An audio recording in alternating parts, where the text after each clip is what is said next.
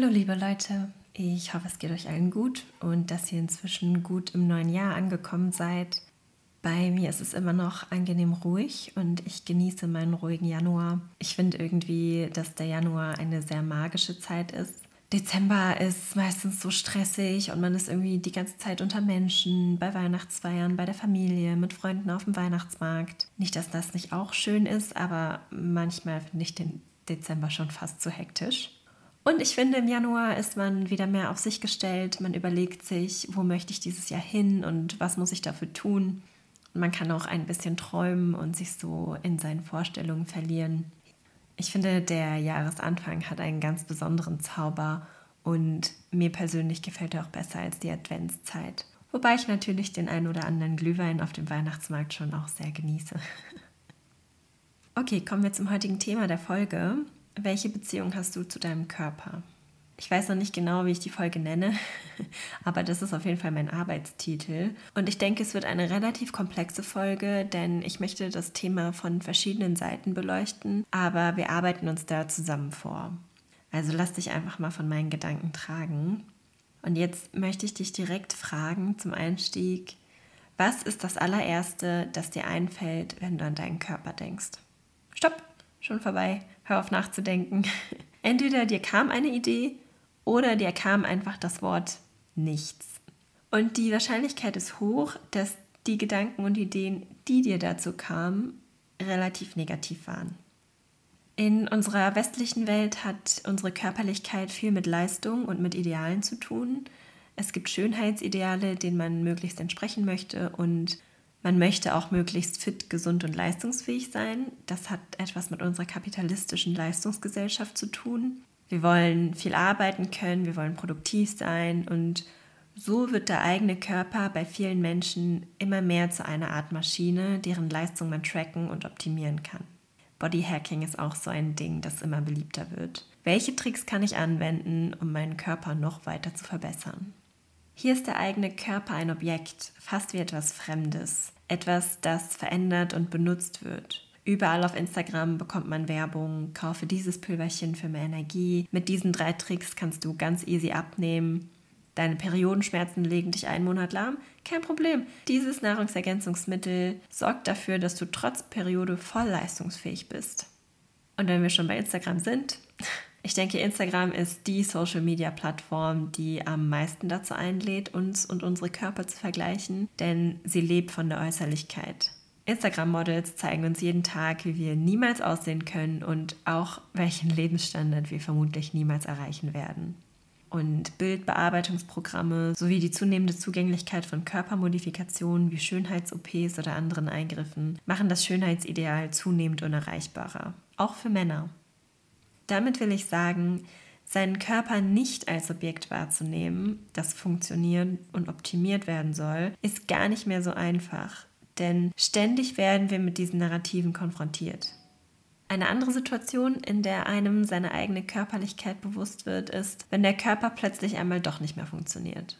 Wenn man plötzlich krank wird oder Schmerzen hat. Und auch die Corona-Pandemie hat uns alle nochmal schmerzlich an unsere eigene Körperlichkeit und unsere eigene Unzulänglichkeit erinnert. Auf einmal gab es dieses Virus, niemand wusste, wie sein eigener Körper darauf reagieren würde und einige kämpfen noch heute mit den Nachwirkungen.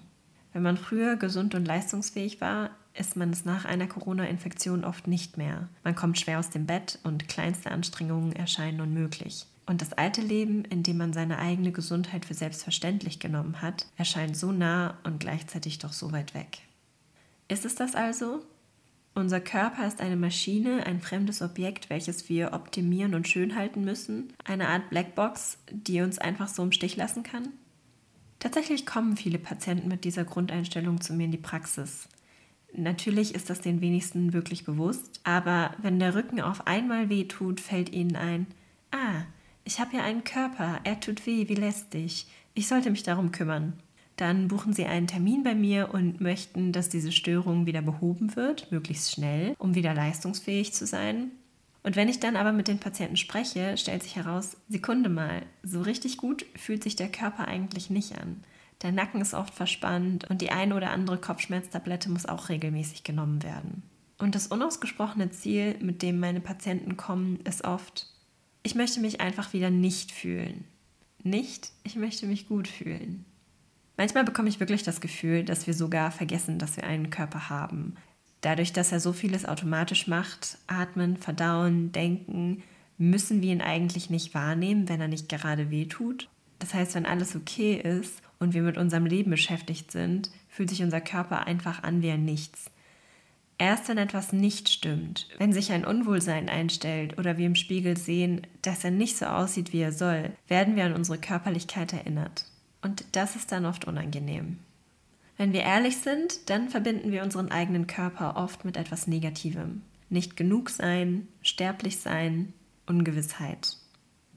Bei mir war das auch lange so und ich will euch heute mal am Beispiel meiner eigenen Geschichte erzählen, wie man sich mit seiner eigenen Körperlichkeit aussöhnen kann ich werde euch erzählen, wie die Osteopathie mir dabei geholfen hat, meinen eigenen Körper besser anzunehmen und meine Sichtweise darauf zu verändern.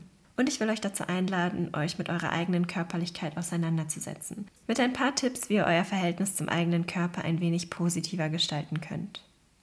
Ihr kennt mich inzwischen ein bisschen. Ich bin etwas nüchterner als viele Gesundheitsgurus, die es so gibt. Ich werde euch keine Selbstliebe-Meditation anbieten und auch keine positiven Affirmationen mit auf den Weg geben. Mein Zugang zum Körper ist ein ganz anderer.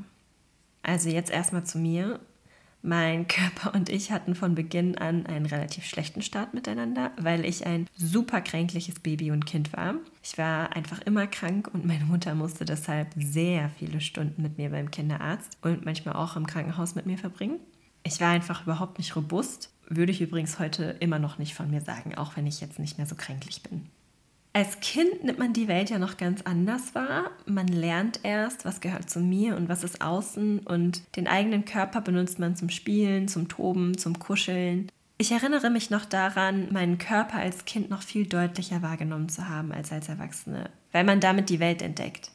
Aber als ich älter wurde und die Pubertät sich so langsam ankündigte, zeigten sich bei mir auch die typischen Selbstzweifel, die junge Mädchen so haben. Und ich habe festgestellt, dass ich irgendwie ein bisschen anders aussehe als meine Freundinnen. Ich war schon immer kleiner und auch rundlicher gebaut als die anderen Mädchen in meiner Klasse. Heute verstehe ich, dass meine Statur auch etwas mit meiner Herkunft zu tun hat und das hilft mir, mich besser anzunehmen. Deutsche Frauen sind nun mal größer und kerniger. Ich war schon immer ein bisschen weich und das hat mich früher sehr unsicher gemacht. Und ich habe das gemacht, was wahrscheinlich die meisten Teenies in dem Alter machen, wenn sie sich unwohl fühlen. Ich habe ganz streng Diät gehalten, weil ich auch so drahtig sein wollte wie die anderen. Und ich habe das eine Zeit lang so durchgezogen, was mein Verhältnis zum eigenen Körper eigentlich nur zunehmend schlechter gemacht hat. Und egal wie schlank ich war, ich war immer unzufrieden. Ich habe mich wirklich übermäßig viel mit meiner Figur beschäftigt und einige Jahre lang ging es mir damit einfach gar nicht gut. Und dann kam eine unangenehme Wendung. Denn durch dieses jahrelange Diäthalten und den Stress, den ich mir damit gemacht habe, war mein Hormonhaushalt irgendwann ganz durcheinander. Ich hatte einen viel zu hohen Cortisolspiegel und das führte dazu, dass ich trotz Diät zugenommen habe. Und plötzlich habe ich mich noch unwohler gefühlt. Aber ich konnte nichts machen. Egal wie wenig und wie gesund ich gegessen habe und egal wie viel Sport ich gemacht habe, meine Hormone machten mir einen Strich durch die Rechnung. Und plötzlich musste ich mit einer ganz anderen Körperform klarkommen. Zu ungefähr der gleichen Zeit habe ich auch angefangen, Osteopathie zu studieren und meine Kommilitonen erinnern sich vielleicht noch daran, wie ich damals aussah. Wenn man durch Cortisolüberschuss dick wird, dann bekommt man ein sehr rundes Gesicht und nimmt vor allem an der Körpermitte zu. Ich war übrigens zu keinem Zeitpunkt wirklich übergewichtig, aber es war für mich schon ein riesiger Unterschied zu meiner Diätzeit davor. Das Osteopathiestudium war schließlich auch das, was mich in Anführungszeichen geheilt hat. Das ging nicht von heute auf morgen, sondern hat einige Jahre gedauert. Ich habe das in einer anderen Podcast-Folge schon mal erzählt. Wenn man Osteopathie studiert und diese ganzen osteopathischen Techniken lernt, dann übt man das alles erstmal aneinander. Und gerade in den ersten Semestern muss man sich erstmal mit der menschlichen Anatomie vertraut machen und ist dabei ganz viel in Unterwäsche. Das heißt, einerseits war ich dazu gezwungen, mich vor 20 anderen Leuten in einem Raum in Unterwäsche zu zeigen und andererseits hat mir das aber dann auch ziemlich schnell ein realistisches Bild von menschlichen Körpern vermittelt. Und je mehr ich mich innerlich entspannt habe, desto mehr hat sich auch mein Hormonhaushalt dann ausbalanciert und ich wurde von ganz allein wieder schlanker. Ich erinnere mich noch daran, wie meine Kommilitonen mich irgendwann darauf angesprochen haben und meinten, Paula, du bist so eine zierliche Person geworden. Ich hatte einfach aufgehört, so exzessiv Sport zu machen und inzwischen ein normales Essverhalten entwickelt. Zum Essen sage ich später noch ein bisschen was. Aber natürlich war es nicht ganz so easy, wie das jetzt hier klingt. Für mich war es super schwierig zu akzeptieren, dass ich keine Kontrolle mehr über meine Figur und mein Aussehen hatte und ich musste akzeptieren, dass mein Hormongleichgewicht sich wieder ausbalancieren muss. Und dabei wusste ich weder, wie lange das dauert, noch ob es überhaupt jemals passieren wird. Ich denke, es hat insgesamt auch wirklich so zwei oder drei Jahre gedauert. Ich kann das jetzt nicht mehr so gut rekonstruieren, aber in dieser Zeit habe ich festgestellt, egal wie schlank und fit ich vorher war, ich war nie zufrieden mit meinem Körper. Und jetzt bin ich es genauso wenig. Da stimmt doch was nicht. Ich war also dazu gezwungen, mich mit meinem ungesunden Verhalten und meinen ungesunden Gedanken auseinanderzusetzen. Denn ich wollte nicht die ganze Zeit unzufrieden sein. Was mir auch extrem geholfen hat, war zu verstehen, wie mein Körper eigentlich funktioniert. Die Fächer Physiologie und Innere Medizin haben mir ein sehr umfassendes Verständnis dafür gegeben, welche Stoffwechselvorgänge in meinem Körper eigentlich stattfinden und auch wie alles zusammenhängt. Zu dieser Zeit wurde mir auch mein Hormonproblem wirklich verständlich und ich habe verstanden, ah, das ergibt ja alles Sinn. Mein Körper ist ja gar keine Blackbox, die außer Kontrolle ist, sondern vielmehr ein kompliziertes, aber sehr fein justiertes System, das dazu dient, mich am Leben zu erhalten. Der menschliche Körper und die Medizin haben mich schon immer fasziniert und so konnte ich mich als menschliches Wesen mit anderen Augen sehen. Ich dachte mir, mega cool, wie das alles funktioniert und danke Körper, dass du all das für mich machst. Zu verstehen, wie der Körper und auch wie Gesundheit funktionieren, gibt einem sehr viel Autonomie. Man fällt zum Beispiel nicht mehr so leicht auf Diäten rein, wenn man weiß, wie der eigene Stoffwechsel funktioniert und welche Nährstoffe was im Körper machen. Das gleiche gilt für Sport. Wenn man weiß, welche Art von Bewegung was im Körper macht, ist es relativ leicht, sich wirklich gesund und fit zu halten, ohne dass man einen Fitnessplan oder Personal Trainer braucht. Ich kann wirklich nur jedem empfehlen, setzt euch mit der Funktionsweise eures Körpers auseinander, anstatt irgendwelche Coaches zu bezahlen, die euch vorgefertigte Antworten liefern. Ein anderer recht spezifischer Punkt, der meine Körperwahrnehmung verändert hat, war die osteopathische Philosophie. Im Osteopathiestudium hat man immer mal wieder das Fach Philosophie und man liest philosophische, aber auch osteopathisch-philosophische Texte. Und die Osteopathie hat eine ganz eigene Körperphilosophie, in welcher der menschliche Körper als inhärent heilig und Gesundheit als Ausdruck von Leben verstanden wird. Ich gehe darauf jetzt nicht näher ein. Es gibt bereits ein paar Podcast-Folgen zu diesem Thema. Der letzte Schritt in meiner Entwicklung zu einem gesünderen Verhältnis zu meinem Körper war der Patientenkontakt. In der Uni war ich schon sehr daran gewöhnt, nah am Patienten zu arbeiten und dennoch waren es in meinem Studium halt immer wieder die gleichen Leute. Aber als ich dann Praktika gemacht habe und immer mehr in der Praxis war, habe ich Patienten verschiedenen Alters und in verschiedenen Lebensabschnitten gesehen. Und all diese Patienten waren so unterschiedlich, auch ihre Körper waren super verschieden. Aber eins hatten sie alle gemeinsam. Sie hatten einen Körper und sie mussten mit ihm leben. Übrigens, falls ihr euch fragt, ob Osteopathen euren Körper oder euer Aussehen beurteilen, tun wir nicht. Ich weiß, dass einige Patienten sich unwohl fühlen, weil es für sie nicht so normal ist, sich zu zeigen. Aber glaubt mir, unser Fokus bei der Arbeit ist so krass woanders. Wir achten absolut nicht auf eure Figur. Osteopathen sind ein bisschen wie kleine Detektive, die unbedingt herausfinden wollen, wo die Ursache eures Problems liegt. Und damit sind wir in den 60 Minuten so beschäftigt, dass wir für die Bewertung des Patientenkörpers keine Zeit und auch keine Gedanken haben.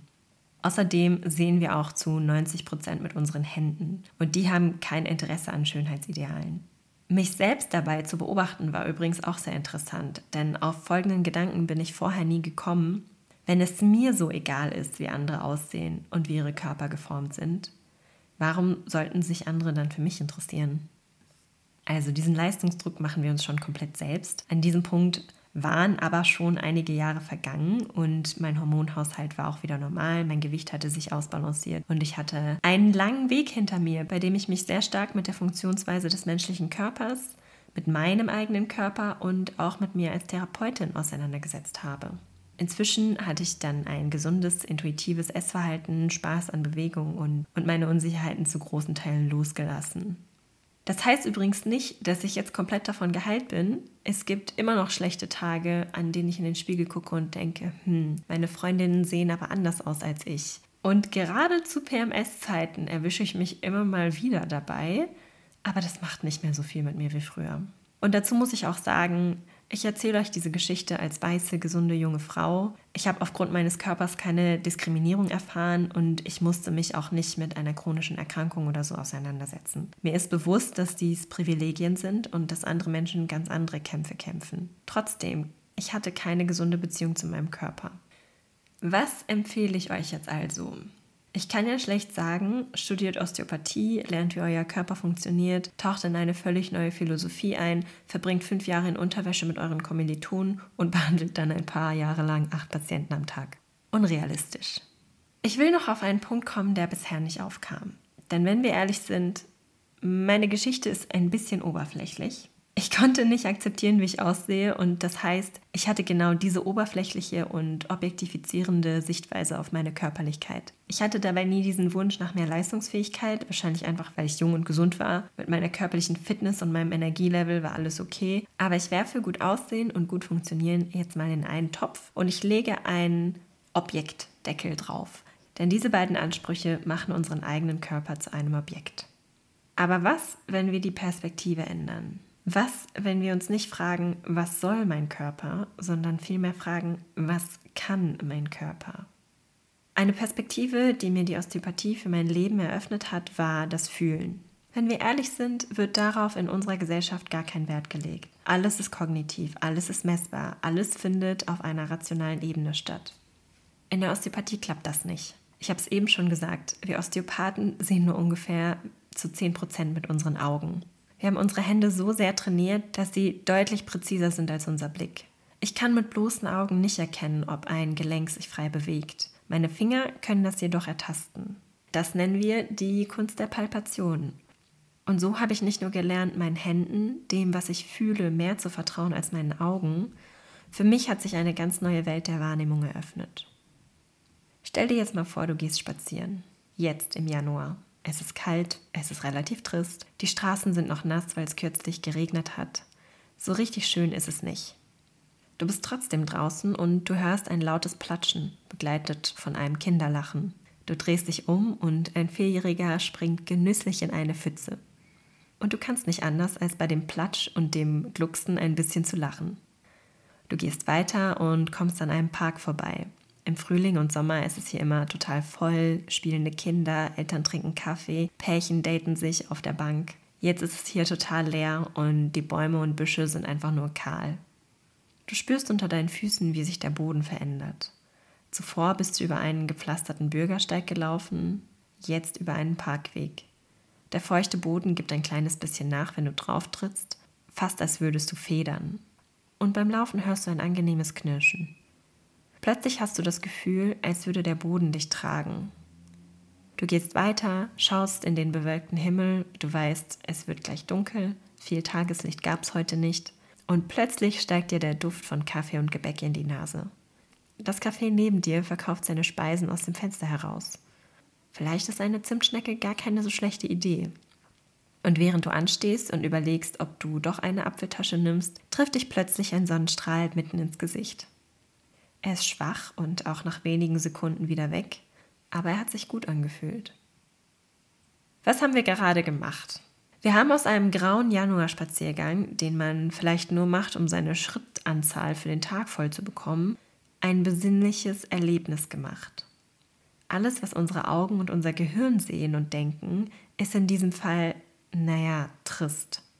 Aber wenn wir unsere anderen Sinne einschalten, hören, riechen, schmecken und fühlen, dann kann so ein Spaziergang sehr wohltuend sein. Unser Körper kann mehr als nur funktionieren. Er kann sich richtig gut anfühlen. Wir müssen nur lernen, die Sinnlichkeit wieder mehr in unser Leben zu lassen. Patienten fragen mich oft, was sie denn zu Hause noch machen können, um ihr Anspannungslevel zu verringern und erwarten, dass ich ihnen Übungen mitgebe. Manchmal mache ich das auch, aber oft antworte ich, machen Sie einfach alles, was sich so richtig gut anfühlt. Die Sauna, die Therme und das heiße Bad sind für die meisten eher die Ausnahme als die Regel. Und Kleidung soll vor allem gut aussehen. Bequem darf es dann erst zu Hause sein. Sinnliche Wahrnehmung ist nichts, worüber in unserer Leistungs- und Konsumgesellschaft gesprochen wird. Übrigens auch nicht in unserem Gesundheitswesen. Dieser Achtsamkeitstrend, der vor ein paar Jahren aufkam, greift das Konzept zumindest ein bisschen auf. Aber auch hier finde ich den Ansatz sehr kognitiv. Es geht darum, die Gedanken zur Ruhe zu bringen und sich auf die aktuelle Tätigkeit zu konzentrieren. Das klingt für mich schon wieder nach Arbeit und danach etwas hinbekommen zu müssen. Und ich glaube auch, dass sich das deswegen nie so wirklich durchgesetzt hat. Noch etwas, meiner Meinung nach krankes, das wir gerne machen, ist, gesund mit Schuld zu verbinden. Ich habe einen Nutella-Crepe auf dem Weihnachtsmarkt gegessen, weil ich so sehr Lust darauf hatte und jetzt fühle ich mich schlecht, weil ich doch eigentlich gerade meine Ernährung so im Griff hatte. Und aus Frust schmeiße ich jetzt entweder alles hin, weil ich es eh nicht durchziehen kann und esse die nächsten zwei Wochen nur Schrott, oder ich bestrafe mich dafür und lasse das Abendessen weg, um meinen Fehler wieder auszugleichen. Ich bin der festen Überzeugung, dass Sinnlichkeit und Genuss zwei wesentliche Elemente sind, um gesund zu sein, aber auch um ein gesundes Verhältnis zum eigenen Körper zu entwickeln. Vielleicht sieht mein Körper nicht so aus, wie ich das möchte. Vielleicht wird er das auch nie aber dafür fühlt sich das Sättigungsgefühl nach einer selbstgekochten, leckeren Mahlzeit so gut an. Vielleicht brauche ich zehn Stunden Schlaf, um wirklich leistungsfähig zu sein. Und nicht sechs bis acht Stunden, so wie alle Gesundheitsratgeber es empfehlen. Dafür fühlt es sich im Bett so kuschelig an und ich kann länger das Gewicht der Decke auf mir spüren. Vielleicht ist diese schmerzhafte innere Anspannung, die du fühlst, auch nur eine Art Schrei deines Körpers. Hey, ich bin da, bitte fühl mich. Und wenn du deine Seele nicht mit sinnlichen Erfahrungen durch deinen Körper fütterst, vielleicht bleibt ihnen dann ja nichts anderes übrig, als zu schreien. Hierzu möchte ich euch ein Zitat eines meiner Lieblingsbücher vorlesen, das Bildnis Historian Grey von Oscar Wilde. Diese Passage steht im Vorwort und als ich sie das erste Mal gelesen habe, war ich ungefähr 16. Seitdem haben mich diese Sätze aber begleitet und bis heute prägen sie irgendwie meine Einstellung zum Leben. Wer in schönen Dingen Hässliches entdeckt, ist verdorben, ohne charmant zu sein. Das ist ein Fehler. Wer in schönen Dingen Schönes entdeckt, ist kultiviert. Für ihn besteht Hoffnung. Auserwählt sind die, denen schöne Dinge nichts als Schönheit bedeuten. Schönheit, und ich übersetze das jetzt mal in Sinnlichkeit, um der Sinnlichkeit willen, weil es sich gut anfühlt. Denn wenn wir ernsthafte Probleme mit unserem Körper haben, wenn wir krank sind oder Schmerzen haben, fühlen wir uns schlecht. Und dieses Gefühl ist auch nur bedingt messbar, nur bedingt beschreibbar, nur bedingt rationalisierbar. Aber du fühlst dich schlecht. Was also, wenn du anstatt deinen Körper zu benutzen und ihn als Objekt zu behandeln, das etwas Bestimmtes soll, ihn als lebendiges Subjekt ansiehst? Und mit diesem kannst du eine lebendige Beziehung aufbauen. Denn wenn du die Sprache deines Körpers lernst und mit ihm kommunizieren kannst, vielleicht kannst du auch deinen nächsten Crash verhindern, die nächste Erschöpfung, den nächsten Migräneanfall. Man kann das im Kleinen trainieren. Ich finde, Ernährung eignet sich dazu ganz gut. Vorausgesetzt, du hast keine manifeste Essstörung, sondern ein halbwegs gesundes Verhältnis zum Essen. Wenn du über dein heutiges Mittagessen nachdenkst, frag dich, worauf habe ich Lust? Etwas Warmes oder Kaltes? Etwas Schweres oder Leichtes? Brauche ich heute Proteine oder schreit mein Körper nach buntem Salat? Welche Textur soll das Essen haben? Wie soll es riechen? Stell's dir vor. Kochen und Nahrung zubereiten sind ebenfalls sehr sinnliche Tätigkeiten. Man fasst sein Essen an, man riecht es, man hört die Geräusche beim Schneiden. All das trägt auch zum späteren Genuss beim Essen bei und sogar zu einer guten Verdauung. Man kann wirklich sehr gut trainieren, auf seinen Appetit zu hören. Irgendwann sagt der Körper einem, heute brauche ich Fisch oder heute brauche ich Walnüsse oder Rotkohl. Wenn man lernt, so intuitiv zu essen, wird man übrigens auch mühelos schlank. Aber das ist jetzt nicht das Ziel. Eine solche lebendige Beziehung zum eigenen Körper aufzubauen, braucht Zeit und ist gar nicht so einfach. Die eigenen Erwartungen an sich selbst abzulegen, kann einen unsicher machen und auch Fragen der Identität aufwerfen. Und ein intuitiver, sinnesbasierter Zugang zu sich selbst erfordert auch, dass man diese Tracking-Tools ablegt. Ich glaube, zu diesen Smartwatches und Fitness-Trackern mache ich mal eine eigene Folge. Aber dann gibt es plötzlich keine äußeren Parameter mehr, die einem Halt geben. Ich kann aber jedem nur empfehlen, diesen Weg zu gehen, denn wenn du dich irgendwann einfach gut fühlst, dann ist dir auch egaler, wie dein Spiegelbild aussieht. Und du integrierst wieder etwas in dein Leben, wofür du als Mensch eigentlich gemacht wurdest sonst hätten wir diese Sinne ja nicht. Also, ich möchte dich dazu einladen, dir heute eine Sache zu suchen, die du richtig genießen wirst. Für mich ist es gleich mein Nachmittagskaffee. Bitte nimm nicht so etwas wie einen Podcast hören oder Zeitung lesen, nichts Kognitives, sondern etwas, das du mit deinem Körper fühlst und das dich dazu bringt, dich selbst wieder mehr wahrzunehmen und mit dir in Kontakt zu treten.